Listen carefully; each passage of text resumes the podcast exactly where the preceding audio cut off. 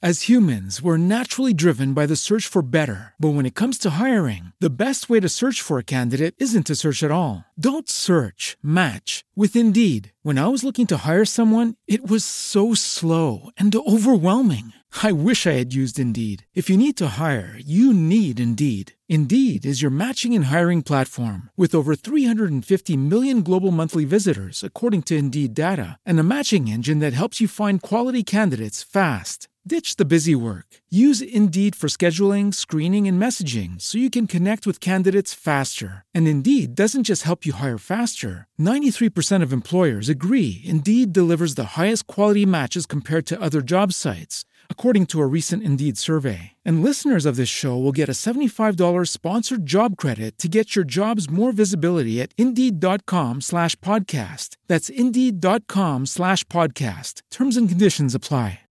Amigos, bienvenidos a su programa favorito. Esto es Yo no sé mucho de casi nada, donde tratamos de aprenderle cosas a la gente que sabe cosas. Y hoy trajimos a Daniel Ibarra que nos va a contar cosas de las pérdidas. ¿Tú eres tanatólogo, Daniel? Sí, efectivamente. Qué gusto estar aquí con ustedes. Ah, no te oyes con gusto, ¿eh? Tiene que ser como que, ¡ah, qué gusto! Ah, perfecto. Estoy bien contento de estar aquí. Estoy extasiado. una maravilla estar aquí. los tanatólogos casi no son alegres por lo que veo, pero mucho gusto, tanatólogo. Me voy a obviar el chiste. Todos sabemos que eh, el chiste de que los tanatólogos ven los tanates, ya, de eso ya quitemos ese chiste del elefante en la sala, ¿sí? Este, tienes mm, especialidad en tanatología, me, me dijiste hace rato. Sí, efectivamente, la maestría y el doctorado. Ay, güey, no, ahora sí nos pasamos, otra vez volvimos a los preparados de a de veras. Bueno, entonces, tipos de pérdida. ¿Qué, qué cosa nos vas a decir de las pérdidas? Porque eh, no se trata de que perder el celular, perder este, algo en una peda, tal vez, la gente que se emborracha entre semana. No, queremos saber qué tipos de pérdida desde el enfoque tanatológico. Pues, de hecho, te va a extrañar porque sí vamos a retomar un poco lo de los celulares. Ah, porque también, sí, sí, claro. también, eh, Y- forman parte de las Sí, pérdidas. por supuesto, claro que sí. Eh, mira, vamos a empezar a, a- aclarando un punto, ¿no? Tanatología, aparte de estudiar a los tanates, como el chiste local que siempre existe, no solo se enfoca en realidad de trabajar la, la muerte, que es lo que la gente cree. O sea, la gente dice tanatología muerte. Sí, No, sí, sí.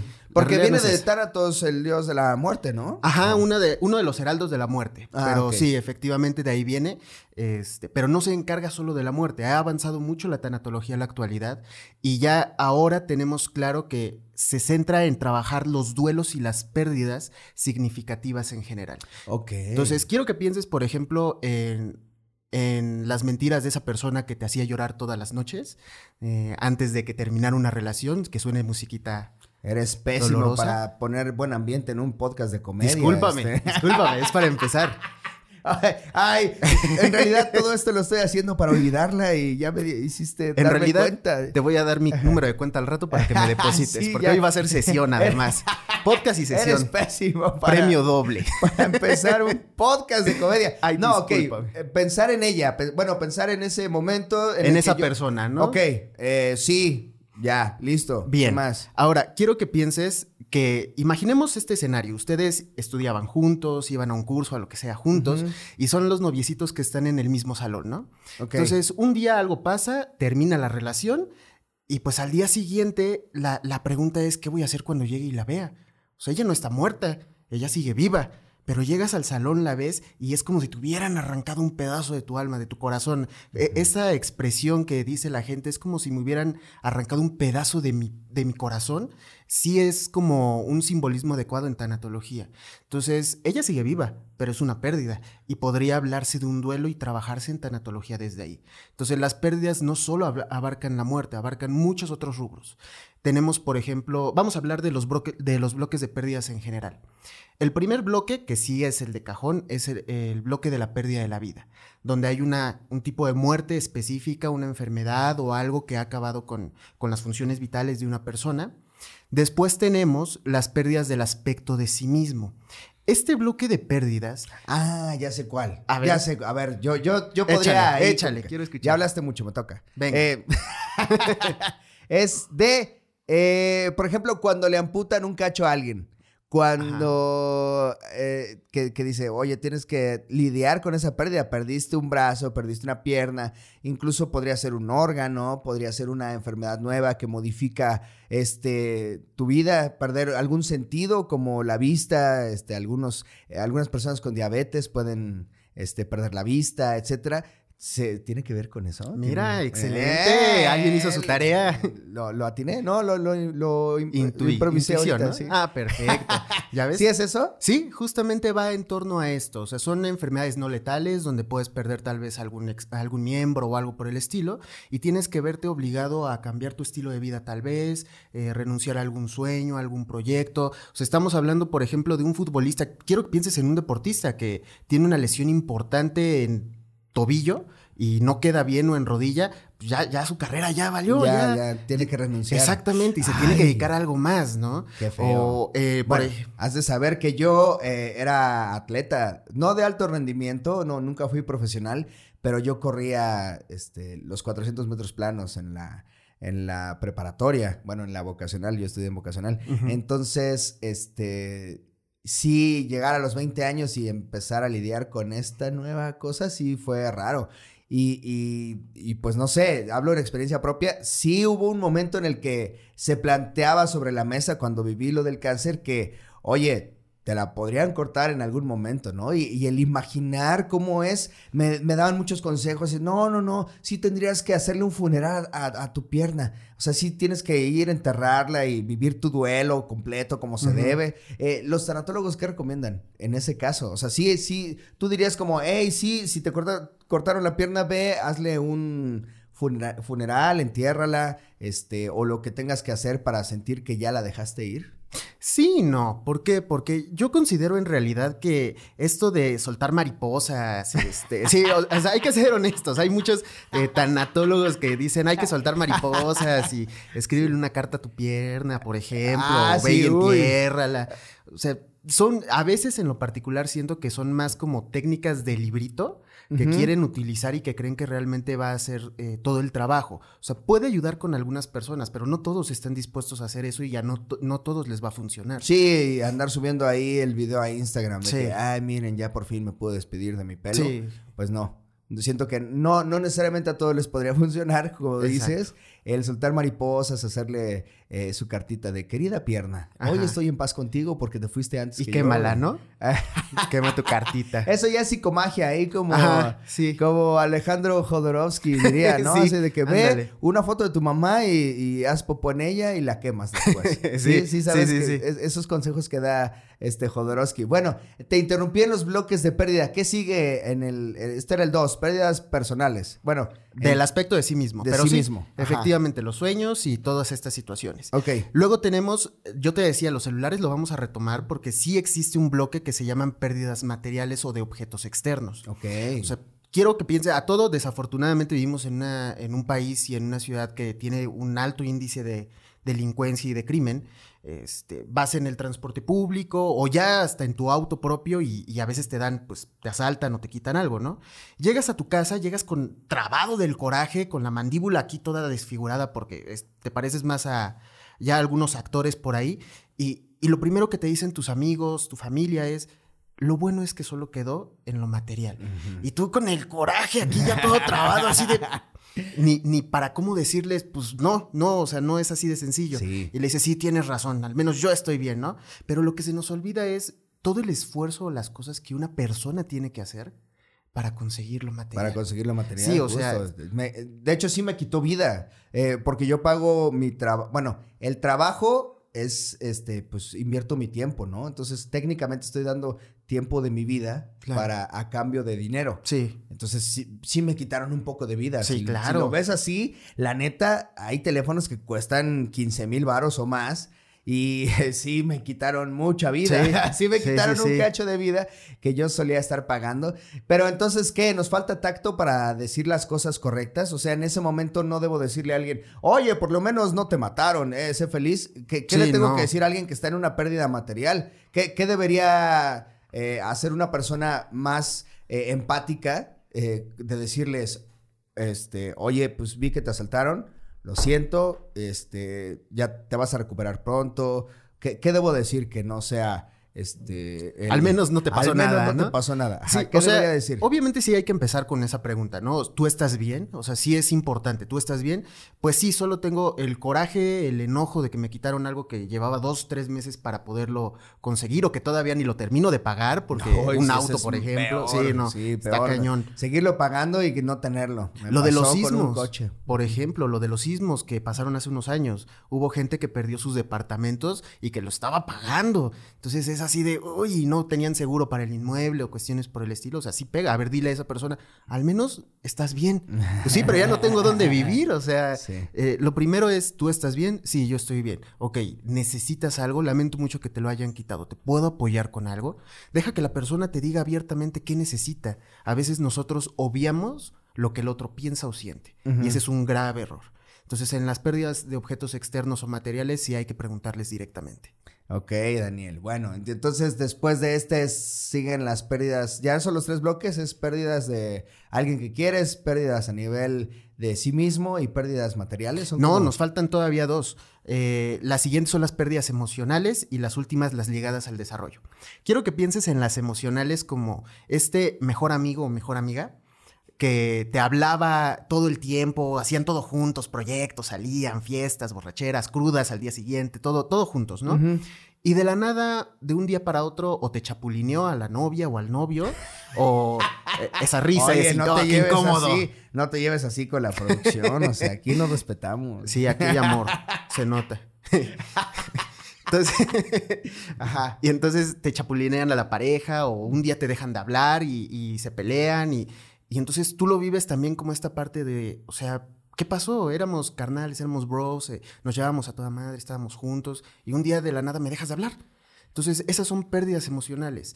Amigos, exparejas, un divorciado, por ejemplo, una divorciada que ya no tienen el título de esposo o esposa, ahora son los ex, Entonces, esto impacta mucho en las pérdidas emocionales y la gente, los adultos con los adolescentes hacen mucho esto. No te preocupes, o sea, eh, está un chavo muy enamorado de su pareja, eh, termina la relación y está llorando en su habitación tres semanas escuchando este Panda. Panda. Sí, porque somos de la generación. Sí. Justo como, esa, ¿no? Como la chilindrina. Tenemos una cita en el quirófano. Vas a ver con mi papá de rojo. te ves Bien. Ajá. Entonces, sí, entonces él está cantando todo pulmón con sentimiento Ajá. estas rolas y llega mamá o llega papá y le dice, oye, dude, bájale, ¿no? O sea, ¿cuánto duraron? Dos semanas. Y tú, ay, o sea, tienes 14 años, te faltan un buen de parejas por conocer. vas a volver a amar. Vas a volver a amar, no sabes lo que es amar. No sabes nada. Sí, tú. Problemas los míos, ¿tú por qué estás así? Entonces, esto es minimizar las pérdidas. Sí. Y, y para el adolescente de 14, 15 años, pues claro que lo está viviendo como algo muy grave y severo. Es su primer amor idealizado. Entonces son pérdidas emocionales. No están muertos, pero en nuestra vida ya no tienen un papel como tal. El, papel importante. de- Exactamente, ese de- rol es- Éramos todo. Fíjate que eh, hace rato que mencionaste algo de, de volver a ver al- a la ex en el mismo salón. Creo que algo que también es bien fuerte en este tema de pérdida es. He, he vuelto a ver a exes eh, ya después de cierto tiempo, y personas con las que compartí mi vida, y se siente bien raro esa parte en la que te das cuenta que ya no es la persona que solías conocer. Eso me dolió. Bueno, no, no sé si me dolió, pero sí se siente bien raro que dices, ¿cómo pude estar seis años con esta persona y ahorita no la reconozco? O sea, ahorita esta persona que tengo aquí enfrente, digo, ¿quién es? ¿Quién es? Porque Claro. ya, ya no, ya no se parece nada a la persona que yo conocí o, a la- o lo que yo tenía como, como mapeado que era, que era mi persona. Y ahorita ya, pues eres una desconocida. Y eso supongo que también tienes que lidiar con la desidealización de la persona, que también podría formar parte de alguna especie de pérdida, supongo. Sí, no, y, y cañón, ¿eh? O sea, quiero que pienses que todos nosotros estamos en constante cambio, ¿no? O sea, si tú revisas uno de tus shows o alguno de tus eventos o, o de tu Ah, no trabajo sé. previo, te vas a dar cuenta que ahorita en la actualidad pues ya no dirías las mismas cosas o, o le cambiarías algo, o sea, no vivimos para hacer Me lo pasó, mismo. Me pasó totalmente que el- me veo en los primeros shows y digo, ¿cómo me atrevía a subirme al escenario a decir esa sarta de cosas y así? Claro. Que ojalá nunca me cancelen. Oye, y por ejemplo, que te, que te se te caiga un ídolo podría ser también una pérdida. Sí. O sea, que tú seas muy fan de Messi y un día este, vas a una firma de autógrafos y te escupe. O sea, sí podría ser como. sí, güey. O sea, vas, estás ahí formado y te hace un desdén, ¿no? Lo Este, que le un- pasó Un, desaire. a un artista, ¿no? Un ¿Al de. Pata otra vez? No, no, no, no, dejemos a Pepe Madero. en Ya, paz. ya, ya, basta con Pepe A Bad Madero. Bunny, ¿no? No sé, creo que fue Bad Bunny. ¿En serio? Maluma, uno de ellos dos. Ok. No me acuerdo, para no equivocarme, vamos a... Los dos, eh, para no equivocarnos, vamos Sí, a... los dos. Los dos. Ajá. Eh, una fan se le acerca, lo trata de abrazar y, y entonces es así, ¡ah! Y se quita, ¿no? O así de, ¿no? Y No, se- no, no, no, no. Eh, Entonces sí, claro, puede venir un quiebre en el ideal de esa persona. ¿Por qué? Porque, o sea, eras mi ídolo, yo te tenía en alta estima y, y me trataste mal, me abriste, este, parece que estabas más a fuerzas que por gusto. Entonces sí, claro que viene un quiebre importante en ese ¿Y, ideal. y en ¿no? qué bloque de pérdida entra? Yo creo que esa entraría en la pérdida emocional directamente y en la pérdida del aspecto de sí mismo, porque había un proyecto, o sea, la, quiero que pienses que había un ideal de antes de ti era uno y antes de dos, antes de ti y después de ti voy a ser otro, otra persona. Entonces, cuando coincidimos, yo tengo una expectativa de que me dejes algo mucho más profundo y te conozco y, y me tratas así, ¿no? Entonces, Ay. se quiebra ese sueño o ese proyecto. A mí me preocupa mucho este, romper el corazón un día a algún fan que me agarre en mis cinco minutos de que hoy no quiero ver a nadie y me ve ahí caminando en. O sea, digamos, tal vez me, me fui a pelear al Telcel. Este, a, Sí, y salí bien enojado. Delta. Salí bien emputado, ¿no? Sí, sí, sí. Y llega un fan y, ¿qué onda, mi cojo? ¡Eh! ¿Te gustan las gallinas? Y así. Y entonces, pues tal vez en ese momento pudiera no ser como lo que esperas que sea y romperle el corazón me preocuparía mucho. Entonces todo el tiempo estoy como de, hola, qué gusto, ¿te gusta mi trabajo? Qué chido, gracias. Pero sí, o sea, es- es- sí, sí ha pasado que no siempre estás como en el mejor momento para que te digan, ¡eh! ¿Qué onda, pinche cojo? Sí, claro. Entonces, eh, pero pues es más fuerte para mí el, eh, la importancia de ser del otro lado, porque yo, yo, yo sí fui, este, como de esos que se apantallaban por cualquier celebridad de la tele. Tengo un autógrafo de, de Johnny Laboriel, güey. Entonces, eh, a- así te lo cuento, o sea, cualquier persona que fuera tantito famosa decía, ah, no mames, Johnny Laboriel. Y entonces sé también lo que es estar del otro lado y trato de ser empático, pero romperle el corazón a la gente que cree en ti o que, porque de cierta forma estás, cuando, cuando sigues a alguien, eh, sí, sí asumes un papel como de, de humildad, de decir, oye, tú eres tan talentoso que yo te sigo.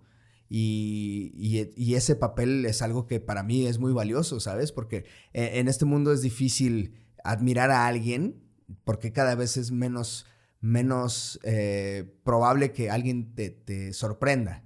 Entonces trato de no provocarle pérdida a la gente. Oye, eh, ¿te debo algo por esta terapia? Sí, al rato te mando la- el número de cuenta. ¿Te debo No. dinero por todo lo que Pero- estoy diciendo en este Pero a ver, momento? cuéntame, ¿cómo que no me vas a dar mi autógrafo y mi foto al final de esto? Claro, eh? claro Ah, que te la damos, sí, ya ves, te dije que siempre estoy de buenas. Y aunque eh, siempre, siempre lo voy a hacer. no sé por qué el staff dice, no. Oye, y la última, no, ¿cuándo les he gritado? A ver. A ver, contesten, chingada. Sí, ¿por qué tu staff le hace así? Ay, Contesten, ¿cuándo les he gritado? No, y el último, ¿cuál era? El- hablamos del sentimental y el otro, ¿cuál era? eh, las pérdidas ligadas al desarrollo. Ok. Eh, estas son, todas las atravesamos en, en algún momento porque son estos cambios de ruptura de una etapa de tu desarrollo a otra. Por ejemplo, el niño deja de ser niño para ser un puberto y el puberto ya no puede hacer cosas de niño. Es muy grande para ser un niño, ya no se puede subir a los juegos de McDonald's, por ejemplo, pero es muy pequeño para ser adulto. Entonces, esa es una bronca fuerte para el niño. Para el adolescente pasa lo mismo. Luego tenemos al adulto joven de 23 años que entra en una crisis existencial en su primer departamento, en una habitación, con un garrafón al lado que es lo único que tiene y su, y su camita, diciendo qué he hecho de mi vida a sus 23 años, ¿no? Entonces, eso es otra parte de las pérdidas ligadas al desarrollo. Lo que las mamás atraviesan cuando los hijos se van de casa, pérdida ligada al desarrollo. La crisis de los señores de 45, 50 años que, Que se compran el deportivo. El deportivo motivo, esa es una crisis de ligada o pérdida ligada al desarrollo, ¿no? No, y es bien feo, es bien feo lo que mencionabas. De los 12 años a los 18, estás en un limbo en el que no eres ni niño ni adulto Sí. y no se sabe qué onda. No sabes cuando te enfermas si tomarte Tempra Kids o Tempra de adulto. O sea, esa parte sí pasa, güey, porque no hay Sí, no Tempra, sé tempra soy. mediano. ¿Qué soy, no? ¿Qué, Sí, qué debo tomarme? Este, ¿Cuál es la medicina que me toca? Y, y lo, lo percibí varias veces en, en varios aspectos. Es eso que dices. Por ejemplo, ahorita que no soy papá, no tengo un día de, de ser algo, ¿sabes? O sea, porque no soy niño, no soy padre. Este, y ya no me traen los Reyes Magos, no, no me trae Santa Claus, y solo tengo mi cumpleaños al año. O sea, hay, y eso está feo. Bueno, sí está relativamente feo porque no tengo un día de que me digan, hey, ten un chocolatito porque es tu día de... ¿eh? Nada, nada. Y entonces hay gente que tiene Día de las Madres, tiene cumpleaños, tiene su santo, tiene varias cosas y yo solo, solo mi cumple. Oiga, Doc, sí voy a ir a terapia ahora que lo pienso. Te dejo mi tarjeta, tú no te apures. Sí, ahora sí necesito terapia. Eh, y eso supongo que también es pérdida del desarrollo. Y el, el hecho de ser chaborruco y no madurar tiene que ver un poquito. O Es- sea, claro. cuando me sigo comprando juguetes a los 33 casi, que, que compro Funcos, que compro videojuegos, que, o sea, como que eso entra en el... No, no, no. Bueno, ahí sí yo creo que hay que aclarar y aterrizar ese punto. O sea, por ejemplo, eh, habemos adultos que todavía, bueno, no sé tu caso, en el mío sí, yo todavía me compro mi, mi consola, mis videojuegos, me, le dedico un rato. O sea, no puedo como un adolescente estar un fin de semana encerrado en mi habitación sin bañarme con chetos en el cabello jugando videojuegos. O sea, Sí, no puedo. De entrada ya no Ah, tengo cabello. no. Entonces, este, no puedo estar haciendo eso. Pero una vez al mes, una vez cada tres semanas, pues sí lo hago. Y está bien. ¿Por qué? Porque pues ahorita ya tengo la solvencia individual como adulto para comprarme esos gustos. Un muñeco, algo que yo quisiera de la infancia. Y está bien. Eso no quiere decir que estás atorado en una etapa. ¿Por qué? Porque es momentáneo. Es a un rato libre sin que me quite mi responsabilidad laboral con mi familia, con mis hijos, con mi pareja, con lo que sea, o sea, puedo hacerlo. Hay que recordar que tenemos que ser ese adulto que tanto necesitábamos cuando éramos niños. Uy, eso Entonces- está fuerte. Pero entonces me estoy, eh, estoy como eh, tratando demasiado bien al niño que no se podía comprar videojuegos de niño. O sea, sí, sí es como así de, tranquilo niño, aquí están, ya, ya te puedes comprar los que tú Ah, quieras. bueno, Y- sí, Y no. yo viéndome así de, ay, gracias Hugo del futuro, qué bueno que me compraste. ay, yo, yo me veía bien triste ahí sin tener los videojuegos. Tranquilo niño, ya te compré todo. Sí, no, o sea, también hay que ser cuidadoso. Como con cualquier niño no puedes darle absolutamente todo porque lo vas a, a malcriar, ¿no? Lo vas a volver caprichoso y tirano. O sea, nuestro niño interior es lo mismo. No puedo preferir comprarme un videojuego a, comprar, a pagar la renta de un departamento, ¿verdad? O sea, sí, muy chido tu videojuego, pero pues después ya no tienes casa, ¿no? Entonces, no, no, hay que tener un punto medio. Ok. Y el punto medio sería que no me afecte en mis responsabilidades de mi etapa actual el darme un gusto o un cariño para ese pequeño. Pero sí, el chaborruquismo sí corres el riesgo de que sea una pérdida del bloque de desarrollo Sí. en el cual no sabes comportarte con respecto a tu edad o a lo que estás viviendo, ¿no? Que Una, es- más, que una pérdida, sería una resistencia. Una resistencia a, ese, a esa pérdida. Completamente. ¿Por qué? Porque quiero que pienses en la señora que de 50 años que se pone un super. Y no estoy criticando a nadie, es un ejemplo, ¿eh? Se pone, sí, Como porque- esta pinche vecina Como, esta vecina. se pone un vestido súper entallado, se maquilla y se quiere ir de antro con su hija. ¿No? Ok. Su hija de 15, 16 años. O sea, señora, ya, ya siéntese. No, ya su lugar ya no es el antro y no son las amigas de su hija. O sea, usted ya está en otra etapa. Eso es una resistencia a tener este, estas pérdidas ligadas al desarrollo. Me resisto tanto a crecer que me quiero quedar atorado en una etapa, ¿no? Entonces, esa, ese sería más bien una resistencia a ese bloque. Fíjate que yo, yo creo que es más probable que vaya un señor a que vaya una señora al antro. ¿Sabes? O sea, es más como de. eh, generalmente, siempre hay que, hay que aclarar, ¿eh? No todos los señores, no todas las señoras, pero eh, es más probable de un, de un pinche viejo que se sienta ah, de que eh, voy al gym, voy a ir al antro Ah, a sí. ver a las morritas. ah, ah, ah, y ahí, y pues no falta el pinche viejo ridículo que tú estás ahí en el antro. De hecho, yo ya casi estoy de salida, amigos. Ya, ya no me van a ver tanto en un antro, tienen que saberlo. Que si un día me quieren pedir una foto, tal vez voy a estar, eh, no sé qué cosa es más de señor, como el billar, en el dominó El té. billar, tomando té. Sí, ya me van a ver ahí. Posiblemente en un antro no, no seré yo. Este, que digan, ah, mira ese chavo de bastón. Tal vez no sea el cojo feliz, porque yo ya, antros ya, siento que ya pasó mi etapa. Y, y está bien, o sea, incluso te podría decir que está bien, que, que cuando la viví, chido, fui unas cuantas veces al antro, ya lo viví, también se abren unas posibilidades nuevas a, a cosas que no conocías o puedes disfrutar cosas que antes no sabías.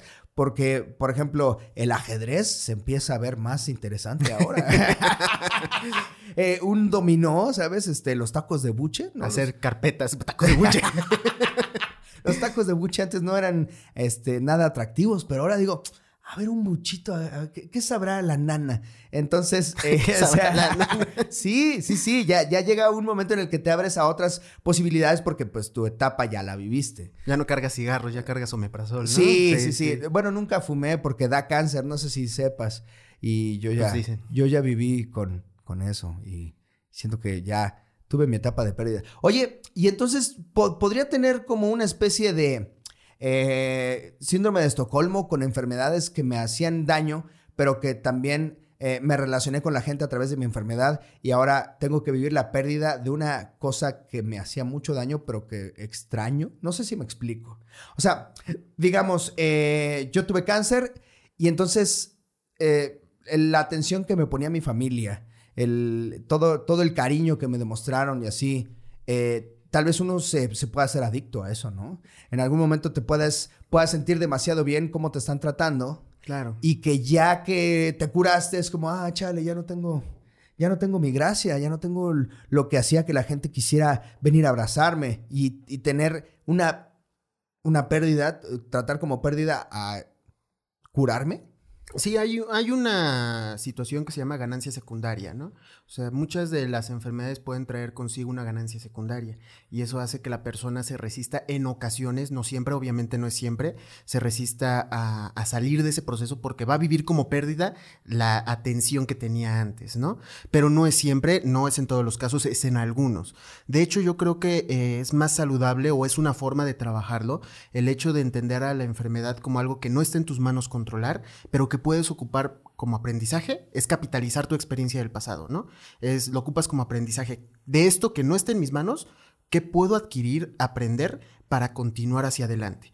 Recordando que el futuro va a ser el resultado de las decisiones de tu presente. Entonces es, ¿qué voy a hacer en mi presente con esto que me ocurrió atrás para construir un futuro distinto, ¿no? En mi vida. Ok, renuncio a este sueño. O sea, me gustaba eh, el atletismo, por ejemplo. Tengo que renunciar a eso por la situación que viví. Pero de eso que viví, ¿qué puedo hacer en el presente con ello para un futuro distinto? Y ve dónde estás ahora. Haciendo Ok. un programa, haciendo un podcast, Sí. eh, conociendo más gente, haciendo redes, haciendo comunicación. Porque la comunicación, esto que estamos haciendo, la comunicación requiere conexión. Entonces estás conectando con más personas, estás ocupando lo que tú viviste, capitalizándolo para llegar a más gente. Entonces dime, ¿es malo? No, no, no, al contrario. De hecho, eh, pues sí, la única pérdida que se podría extrañar es cómo te tratan cuando estás eh, viviendo el cáncer. Eh, podría, más bien podríamos normalizar o hacer en la familia, ahora que, lo toqué el tema, que sea como que, hey, que sea eh, el día de tratarme demasiado bien, ¿sabes? O sea, como que nos juntemos toda mi familia, oigan, me pueden tratar demasiado bien, como si tuviera cáncer, pero no tengo. Y entonces, como así, ay, ¿qué necesitas? Ah. Y así podríamos rotarnos los papeles de que, eh, oi- oigan, este, mi papá hoy quiere gastarse su comodín Su de comodín, claro. trátenme demasiado bien. Y así no te tienes que enfermar y te tratamos demasiado bien. O sea, pero literalmente demasiado bien. Así de que, ¿qué voy a querer, chiquito? Sí, sí, sí. Y entonces... Y mi papá, ay, tráigame una chelita. Y entonces así sería como, como sin necesidad de pasar por, por ese proceso, como hacerlo artificial, como cuando sintetizan una droga, podríamos sintetizar el cómo te sientes de bien eh, mira, este consejo yo te lo doy a ti para que se lo des a tus pacientes, ¿eh? Ah, También muchas tú me debes, gracias. tú me debes no- una lana. Sí, ya, ya me di cuenta. Estamos, estamos tablas. Estamos tablas de Estamos que, tablas. de que le digas, oigan, háganse su día de tratar demasiado bien a esta persona, porque sí, también eso pasa que hay, hay personas que se relacionan con sus cercanos a través de dolencias y eso eh, es peligroso porque Sí. como que sí te, te somatizas algunas dolencias para que te traten bien, porque eh, dices, "Ay, solo, solo cuando estoy enfermo, mi hija me habla. Pues me voy a enfermar más para que me hable mi hija, porque si no, no me habla la cabrona. Entonces, tomar ah, la acción y decir, oye, sí sabes, ¿no? Que puedes decirle, oye, hija, háblame y ya no te tienes que estar forzando a que te pasen enfermedades o, o padecimientos nuevos o así. Y, y está muy cañón porque, ¿qué crees? Hay una enfermedad, un trastorno que, que esa es su característica. Se llama síndrome de Munchausen. Es un síndrome Pensé que lo había descubierto yo, le iba a poner No. síndrome del cojo feliz. Te, te tardaste unos 40 años. Maldita sea. ¡Maldición! Siempre nazco tarde. Ese es mi síndrome, nacer tarde. Nacer ¿Ya existe? ¿Ya existe el síndrome Ya. de alguien que, que llegó demasiado tarde a las ideas? Sí, Ahí ya. podría ser. Ah, ¿también, a eso También. llegué tarde? Maldita sea. bueno, pero el síndrome de... Munchausen. ¿Y que, de qué va? eh, justamente es, existe el Munchausen por poder y el Munchausen eh, normal, ¿no? Por así decirlo. El estándar y el automático, como si fueran autos, ¿no? Ok. El que es in- el Munchausen por poder es esta persona que hace que alguien que está bajo su custodia o cuidado se enferme constantemente para poder llevarlo a servicios médicos o a familiares y todo y recibir atención. Por ejemplo, esta, esta señora o este señor que, que en pleno verano a 28 grados le pone bufanda, gorro, chamarra, guantes a sus hijos. O sea, se van a empezar a enfermar y los llevan al médico. Cuando los niños crecen, obviamente, ponen límites, se alejan y ya no tiene la posibilidad de que sea por poder. Y entonces, ¿qué hace? Se vuelca hacia uno mismo. Y entonces ella, ella o él empiezan a provocarse la enfermedad para, Para- recibir atención.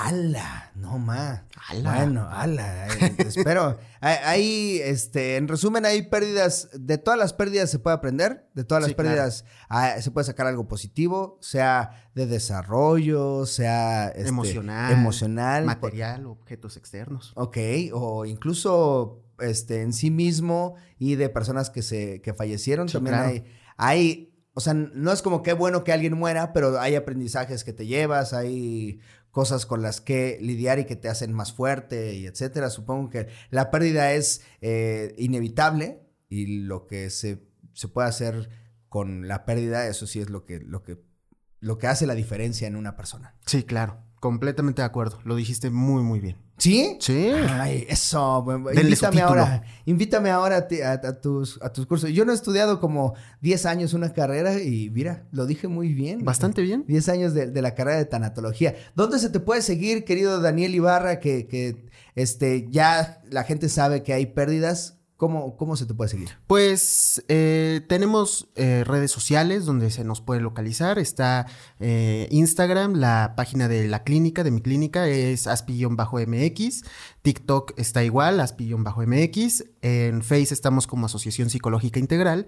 Y aparte tengo una cuenta individual que ya tiene un poco de tiempo que la abandoné, pero la voy a retomar, que se llama Doctor Insight, donde se suben pequeños clips cortos. Entonces ahí nos podemos encontrar. Órale, pues ya saben dónde encontrar a, a Dani. Muchas gracias, gracias por este episodio que se nos fue muy rápido, pero porque La verdad, estuvo, sí. estuvo ameno y, no, no podemos extendernos de media hora. Tiene que ser así, pa, pa, pa, vámonos. Y qué bueno que has venido, mi querido Daniel. Este, yo soy el Cojo Feliz. Sigan escuchando este podcast. Ya lo pueden ver todos, ya este, se liberó para todos. Todo el mundo lo puede ver. Todo el mundo lo puede escuchar porque el conocimiento merece ser esparcido. Claro. Entonces, eh, muchas gracias. Nos vemos la que sigue. Esto fue Yo no sé mucho de casi nada. Cuídense. Bye. Lidien con esta pérdida que ya se acabó.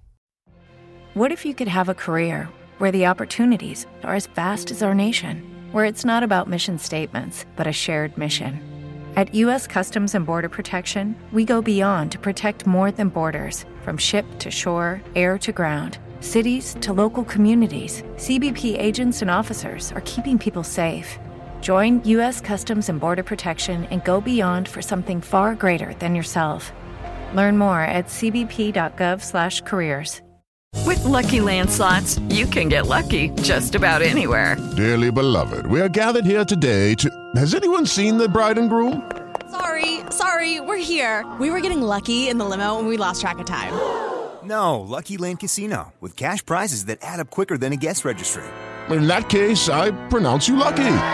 Play for free at LuckyLandSlots.com. Daily bonuses are waiting. No purchase necessary. Void where prohibited by law. 18 plus. Terms and conditions apply. See website for details.